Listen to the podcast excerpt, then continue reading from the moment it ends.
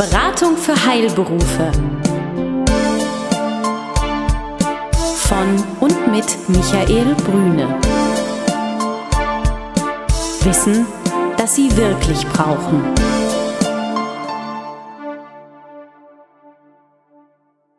Sie sind Arzt, Zahnarzt oder Apotheker?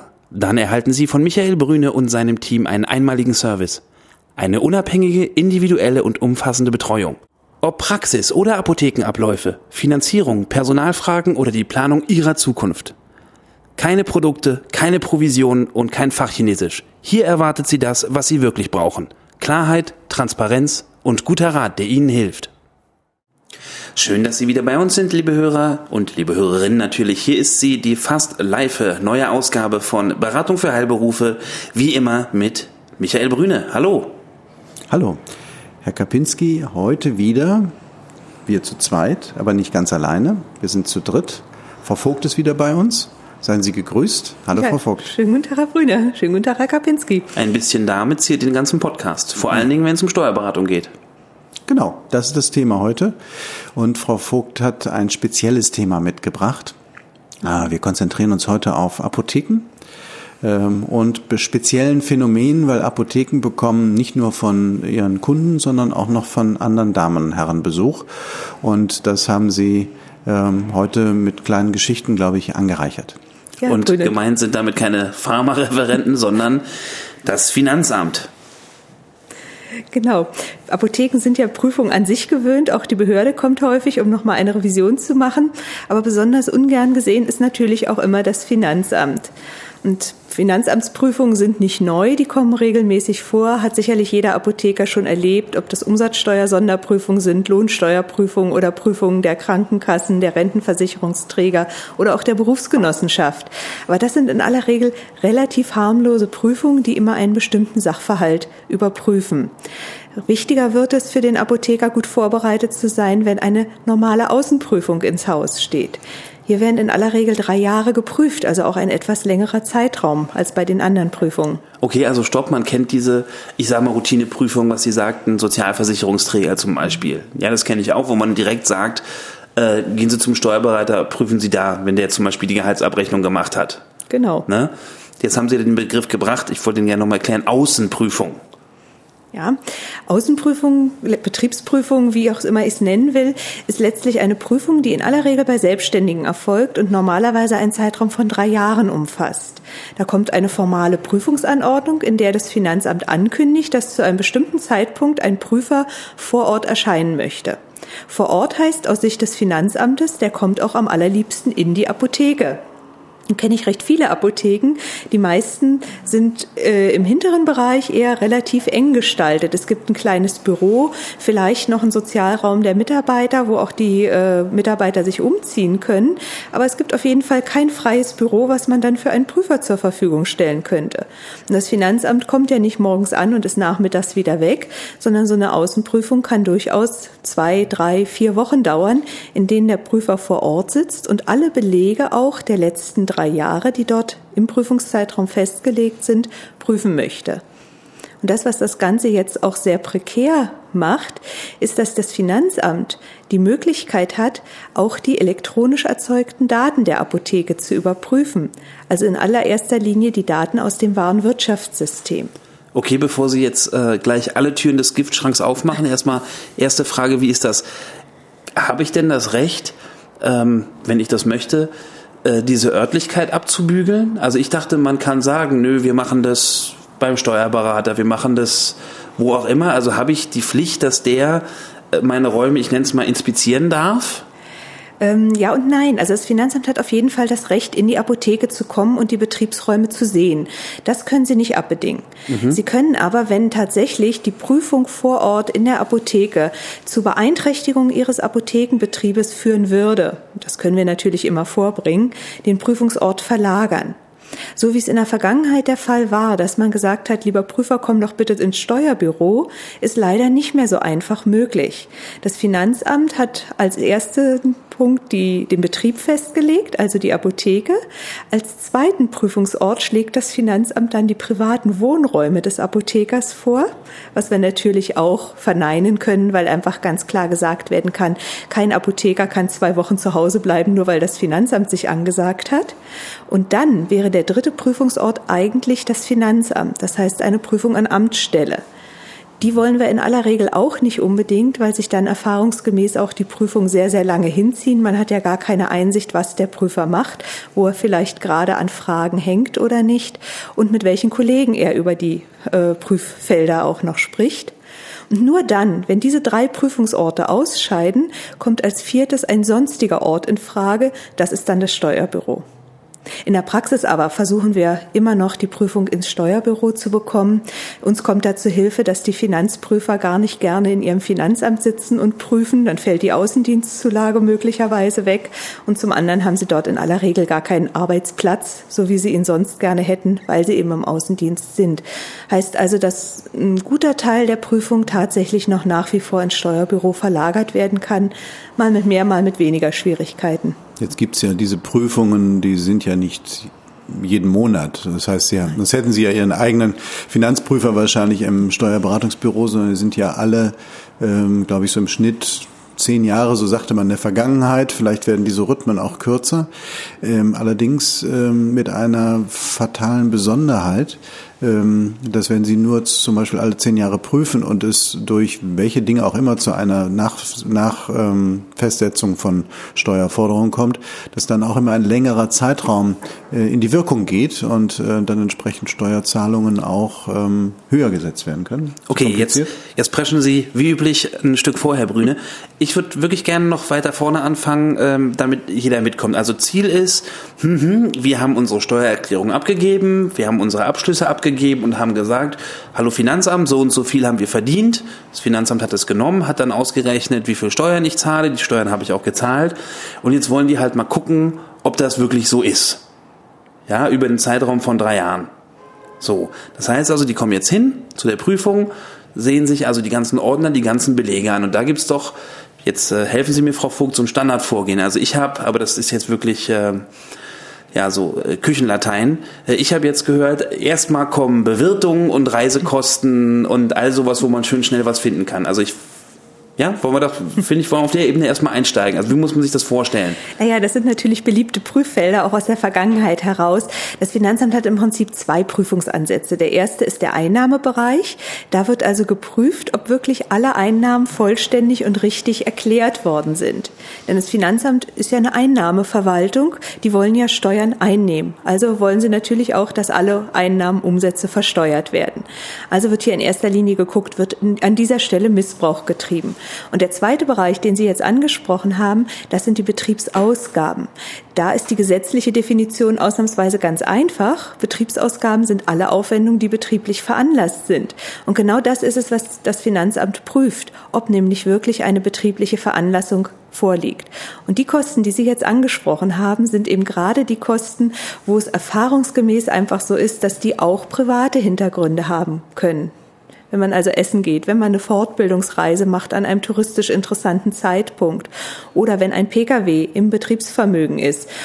Ist der wirklich für die betriebliche Nutzung vorgesehen oder wird er eigentlich privat genutzt? Das sind so Lieblingsspielfelder des Finanzamtes, die natürlich seit Jahrzehnten, muss man sagen, in der Prüfung rankommen. Also da könnte man noch jetzt, äh, finde ich, sehr schön auch anekdotisch mal erklären, okay, was sind so die, die Top 3, die Top 5 Fehler? Ich gehe mal davon aus, dass Sie sich vorher mit dem Mandanten hinsetzen und die Ordner auch nochmal durchblättern, richtig? Ja, na klar. Das auf jeden Fall. Und was fliegt dann da noch raus? Sind es die, also ich finde so ein kleines Einmal-Eins für jeden, weil ich ja da auch öfter mit Freunden spreche, also dieses klassische Thema, du kannst es ihnen hundertmal sagen und sie füllen die Rückseite der Bewirtungsbelege nicht aus. So ist es. Das ist natürlich ein Punkt klar. Wir gehen alles im Vorfeld durch. Wir gucken, was könnte an diesem speziellen Fall meines Mandanten prüfungsrelevant sein. Warum ist er überhaupt in die Prüfung gerutscht? Und da ist einer der Punkte natürlich die Formalien. Also sind die Bewirtungsbelege richtig ausgefüllt? ausgefüllt? Ist es die Rückseite, die richtig ausgefüllt ist? Pkw, weiteres beliebtes Thema. Liegt ein Fahrtenbuch vor und ist das Fahrtenbuch ordnungsgemäß geführt? Oder muss vielleicht das Fahrtenbuch, ich sage mal, noch gefunden werden? Genauso ist es, wenn eine Dienstreise vorliegt, beispielsweise nach Meran oder wo die Apotheker auch gerne hinfahren.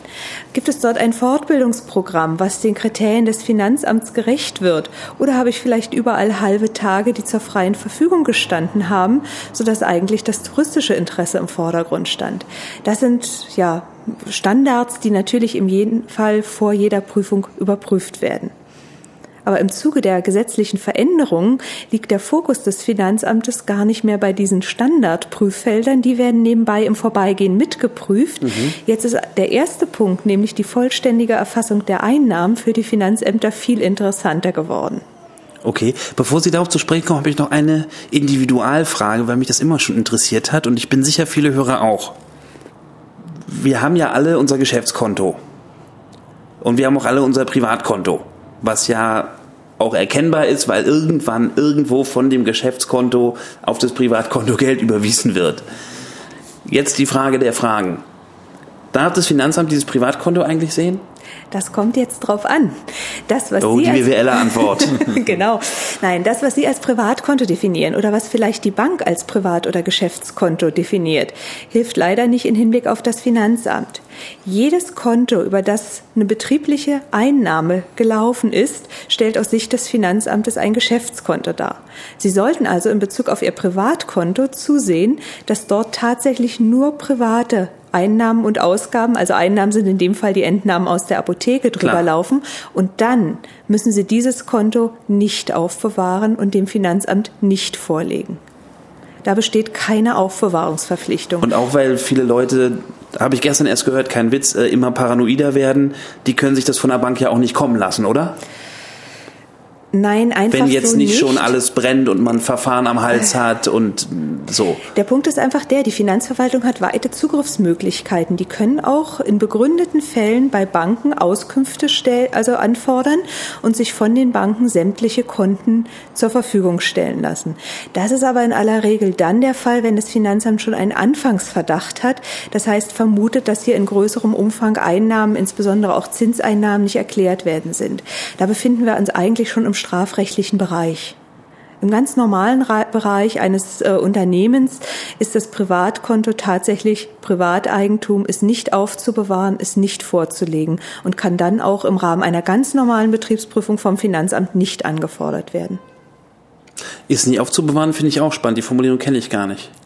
also daran, ich hätte gesagt, ich zeige es Ihnen nicht, aber man kann ja auch sagen, ich habe es gar nicht mehr. Ich denke jetzt laut, aber ich könnte ja auch sagen, ich private Kontoauszüge schmeiße ich immer weg. Ist ja egal. Ist ja, ja das liegt daran, dass es einfach für geschäftliche Unterlagen äh, gesetzlich definierte Aufbewahrungsverpflichtungen genau, gibt. Und die gibt es eben nur für geschäftliche Unterlagen, nicht für private. Genau, aber jetzt haben Sie ja noch äh, ein verschärfendes, brandheißes Thema wie ich weiß. Ja, brandheiß äh, eigentlich gar nicht mehr, denn äh, die Verpflichtung des Unternehmers beziehungsweise die Möglichkeit des äh, Finanzamtes, Unterlagen digital zu prüfen, die ist nicht wirklich neu. Die gibt es seit dem 01.01.2002 also schon eine ganz schön lange Zeit. Nur die Finanzverwaltung hat sich sehr viel Zeit damit gelassen, sich selber technisch so weit aufzurüsten, dass digital geprüft werden kann und ihre Prüfer zu schulen, sodass inzwischen viele Jahre ins Land gegangen sind. Aber Nochmal ganz von vorne, digitales Prüfen bedeutet?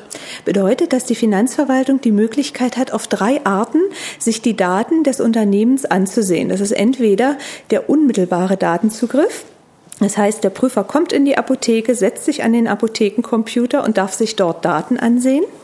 Die zweite Möglichkeit wäre der mittelbare Zugriff. Wieder, der Prüfer kommt in die Apotheke, geht aber nicht selber an den Computer, sondern lässt den Apothekenleiter oder einen Mitarbeiter ihm bestimmte Zahlen auswerten. Oder, und ja, so kenne ich das. Drucken Sie mir nochmal die und die Konten, ne? Ja, mit Drucken ist es jetzt nicht mehr getan. Es geht jetzt wirklich um Auswertung im Sinne von statistischen Auswertungen, weil das Finanzamt ja davon weg möchte, Papier zu prüfen, sondern lieber auf Knopfdruck bestimmte Auswertungen zu erfahren. Und die dritte Möglichkeit, und das ist die am weitesten verbreitete bisher ist die Datenträgerüberlassung. Das heißt, der Finanzbeamte kündigt uns vorher an, er möchte für den Prüfungszeitraum, meinetwegen für die Jahre 2006 bis 2008, eine Daten-CD in einem bestimmten Format haben, wo alle wahren Wirtschaftsdaten drauf sind. Das heißt, jeder einzelne Verkauf, den der Apotheker getätigt hat, jeder Wareneinkauf, alle die Daten sind dort erfasst.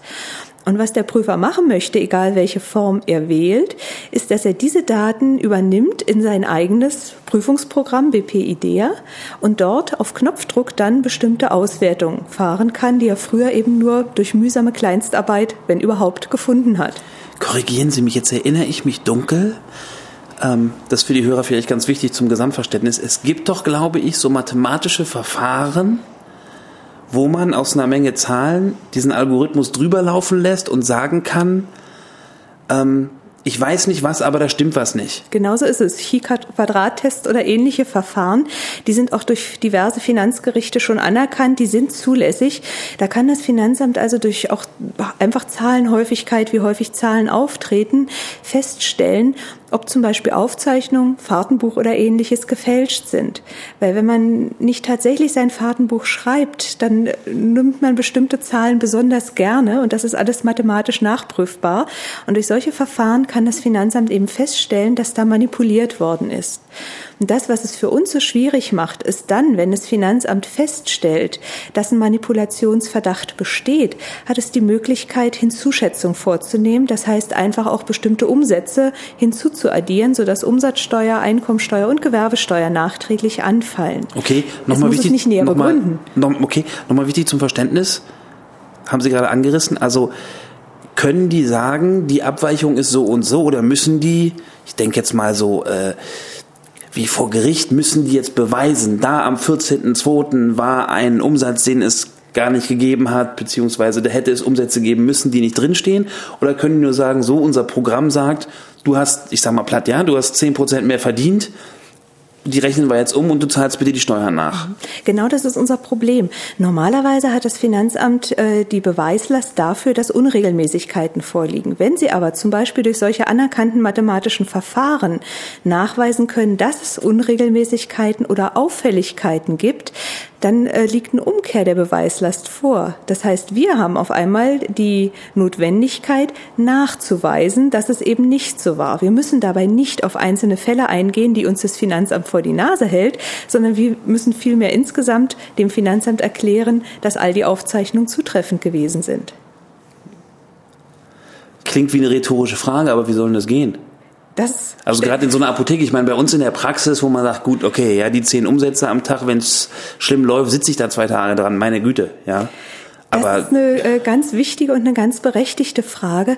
Im Moment stelle ich mir die auch manchmal. Ich habe also beispielsweise aktuell eine Prüfung in einer Apotheke, wo das Finanzamt aufgrund der Auswertung der wahren Wirtschaftsdaten zu dem Ergebnis gekommen ist, dass dort falsche Umsatzzahlen in den Steuererklärungen vorliegen würden. Also zu geringe, zu geringe Umsätze, mhm. selbstverständlich, weil die Daten aus dem wahren Wirtschaftssystem zeigen höhere Umsätze auf. So. Unser Problem ist, wir müssen jetzt nachweisen, dass unsere Zahlen richtig sind. Also wir müssen rausfinden, wo sind die Fehler im wahren Wirtschaftssystem. Und wir können hier wirklich nur die Nadel im Heuhaufen suchen. Mir kommt es so ein bisschen wie im Nebelstochern vor. Und, dem, und jetzt, jetzt mal unter uns, der, der, Apotheker ist sich aber keiner Schuld bewusst. Der Apotheker ist sich also keiner Schuld bewusst. Also ich meine, es gibt ja zwei Fälle. Es gibt den richtig. Fall, wir haben Mist gebaut und müssen es verstecken. Und es gibt den Fall, keine Ahnung, was da nicht stimmen soll. Keine und Ahnung, letzteres. was da nicht stimmen mhm. soll. Letzteres ist es auf jeden Fall. Äh, das ist eine ganz klassische Apotheke mit überwiegend GKV-Umsatz in einem Ärztehaus gelegen. Da läuft der meiste Umsatz über Rezeptabrechnung. Das heißt, wir haben überhaupt keinen Raum, um eigentlich in dem Umfang, den das Finanzamt hier unterstellt, überhaupt auch nur manipuliert zu haben. Und wir haben auch jetzt schon in mühevoller Kleinarbeit verschiedene Fälle herausgefunden, wo wirklich falsche Eingaben im Warenwirtschaftssystem vorliegen. Und das ist genau die Schwierigkeit, die wir im Moment haben. Wir stellen fest, die Daten, die geliefert werden dem Apotheker, sind nicht zutreffend. Das sind aber die Daten, mit denen das Finanzamt arbeitet. Also die Vermutung steht im Vordergrund erstmals und dann müssen Sie das Gegenteil oder der Apotheker Richtig. oder die Apothekerin das äh, Gegenteil beweisen. Richtig. Und wenn man sich überlegt, dass eine Apotheke vielleicht 200, 250 Kunden am Tag hat, wo auch mal mehrere Arzneimittel verkauft werden, habe ich natürlich eine Unsumme an Geschäftsvorfällen pro Tag. Und wenn ich mir drei Jahre Prüfungszeitraum vorstelle, ist es völlig unmöglich, das Punkt für Punkt durchzugehen. Na gut, da würde ich auch lieber leiden und zahlen. Wenn es sechsstellige Beträge sind, weiß ich nicht, ob Sie das tun wollen würden. Wie Okay, viel- wenn wie wenn viel ich Zeit- elfstellige Beträge habe. Wie viel, wie viel Zeit haben Sie denn überhaupt, diese äh, Einlassung des Finanzamtes dann zu entkräften? Das Also, ist noch ein ganz schöner Punkt, Herr Brüne. Äh, Das ist das nächste Problem, was wir haben. Das hängt natürlich immer von dem Prüfer ab. Aber die Finanzverwaltung hat sicherlich nicht unberechtigt, aber ein neues Druckmittel an die Hand bekommen, nämlich ein sogenanntes Verzögerungsgeld. Und ich habe es also selbst schon erlebt, dass das Finanzamt uns eine Frist von zwei Wochen gesetzt hat. Wenn dann keine Antwort vorliegt, haben sie gleich ein Verzögerungsgeld von zweieinhalbtausend Euro festgesetzt. Wir haben es im Einspruchswege wieder wegbekommen und haben jetzt auch mehr Zeit. Aber genau das ist das Problem, das wir haben. Die Finanzverwaltung unterstellt zunächst, wir wollen verzögern und versucht dann natürlich jedes Druckmittel einzusetzen, was sie hat. Sie kommen heutzutage ja in den Fokus nicht nur durch ähm, wirklich einen rechnerischen Fehler, durch statistische Materialien, sondern ich nehme jetzt mal sowas, Sie haben äh, fünf Kassen irgendwann mal angeschafft, vier haben Sie im laufenden Betrieb, die fünfte Kasse ähm, haben Sie irgendwie auf Lager gelegt und da passiert nicht viel. Das Finanzamt stellt aber fest, es gibt fünf Kassen, wo ist die fünfte? So, dann sind Sie schon im Suchraster. Ich sage mal so ein ganz plattes Beispiel. Ich weiß nicht, ob das so den Nerv treffen kann, wonach auch heute schon geguckt wird und gesucht wird. Ja, das, was insgesamt problematisch bei dieser ganzen äh, Regelung ist, ist, dass der Apotheker in dem Fall verpflichtet ist, alle steuerlich relevanten Daten auch elektronisch aufzubewahren. Ja. Es ist aber nirgendwo definiert, was sind alle steuerlich relevanten Daten. Also steuerlich relevant ist sicher, dass ich am heutigen Tag eine Packung Aspirin für so und so viel Euro verkauft habe. Aber die Frage ist, ist es relevant, welcher Mitarbeiter an welchem Kassenplatz die Packung verkauft hat? Und das sind natürlich alles Daten, die im EDV-Zeitalter auch gespeichert werden können. Nur welche Daten sind wir wirklich verpflichtet, dem Finanzamt zur Verfügung zu stellen? Das Problem liegt im Moment darin, dass zum einen die EDV-Anbieter diese Problematik haben. Sie mussten ja sicherstellen, dass alle steuerlich relevanten Daten archiviert werden, wussten aber gar nicht, was sie programmieren müssen und haben scheinbar viel zu wenig getan. Und die Probleme hat jetzt eben der Apotheker, der von all dem zwar dem Grunde nach wusste, aber natürlich nicht die Programmierung selber übernehmen kann und unter Umständen gar nicht weiß, was im Hintergrund in seinem EDV-System passiert. Ein kleines Beispiel, was ich in dem Fall eben auch erlebt habe. Da wird, äh, es werden ja sehr häufig Reimporte ähm, verschrieben. Reimport A wird verschrieben und bestellt, als Umsatz erfasst. Tatsächlich geliefert wird Reimport B, also wird A storniert. Der Umsatz B kommt dazu, aber das Storno läuft in einem ganz anderen Programmteil ab, ist also gar nicht herausgenommen worden aus den archivierten Daten und schon habe ich zu viel Umsatz versteuert. Und das wird uns in der Zukunft noch erhebliche Probleme machen. Ja, da tun sich Abgründe auf, aber äh, ich glaube, mit Ihnen, Frau Vogt, äh, hat man da, glaube ich, äh, eine ganz gute Gegenwaffe, mit der man sich nicht anlegen will. Äh, ja, ich freue mich auf äh, viele spannende weitere Folgen mit Ihnen und finde es auch schön, wie sich im Rahmen von Folge zu Folge, wir hatten ja schon andere Gäste hier, mal erschließt, Herr Brüne, was Sie für ein Netzwerk zusammengestellt haben, in dem, glaube ich, einmal mehr sich zeigt, dass der Heilberufler hier super aufgehoben ist, finde ich. Und damit verabschieden wir uns aber auch schon für diese Woche. Ja, das machen wir. Vielen Dank, Frau Vogt, dass Sie da waren. Äh, Herr Kapinski winkt, kann keiner sehen, darum kommentiere ich. Ähm, ich denke, das Ich nehme an, Sie müssen zu einer Prüfung. ich denke, es ist, äh, oder ich denke nicht nur, sondern es ist wichtig, äh, auch kritische Bereiche zu beleuchten, auch Bereiche zu beleuchten, wo jemand, der bester Absicht ist, qua nicht genau wissen, wie handle ich das, was passiert an täglichem Wahnsinn. Stellen Sie sich vor, Sie haben eine Apotheke mit 200, 300, 400 Kunden pro Tag, ähm, äh, wo verschiedene äh, Mitarbeiter am Kunden arbeiten. Da passieren einfach Fehler. Und es ist die Frage, wie gehen wir mit diesen Fehlern um? Wie offen wird äh, damit umgegangen? Das ist, glaube ich, auch ein ganz spannender Bereich im Bereich der Prüfung, ähm, dass man durchaus offen damit umgeht. Aber es muss ein Bewusstsein. Es muss dem Apotheker oder der Apothekerin bewusst sein, in in welchem Feld ich mich bewege und wie ich auch mit diesen Fehlern umgehen kann und da eine gute Beratung zu haben, eine gute Betreuung zu haben. Das ist das A und O und das durften wir heute einmal mehr erfahren. Vielen Dank, dass Sie da waren. Eine gute Zeit, liebe Frau Vogt, lieber Herr Kapinski. Auf bald. Sie finden uns wie immer ich darf es gar nicht sagen, im Internet und Sie wissen mittlerweile, glaube ich, wie die Internetadresse heißt. Alles Gute. Tschüss. Tschüss. Besuchen Sie uns im Web.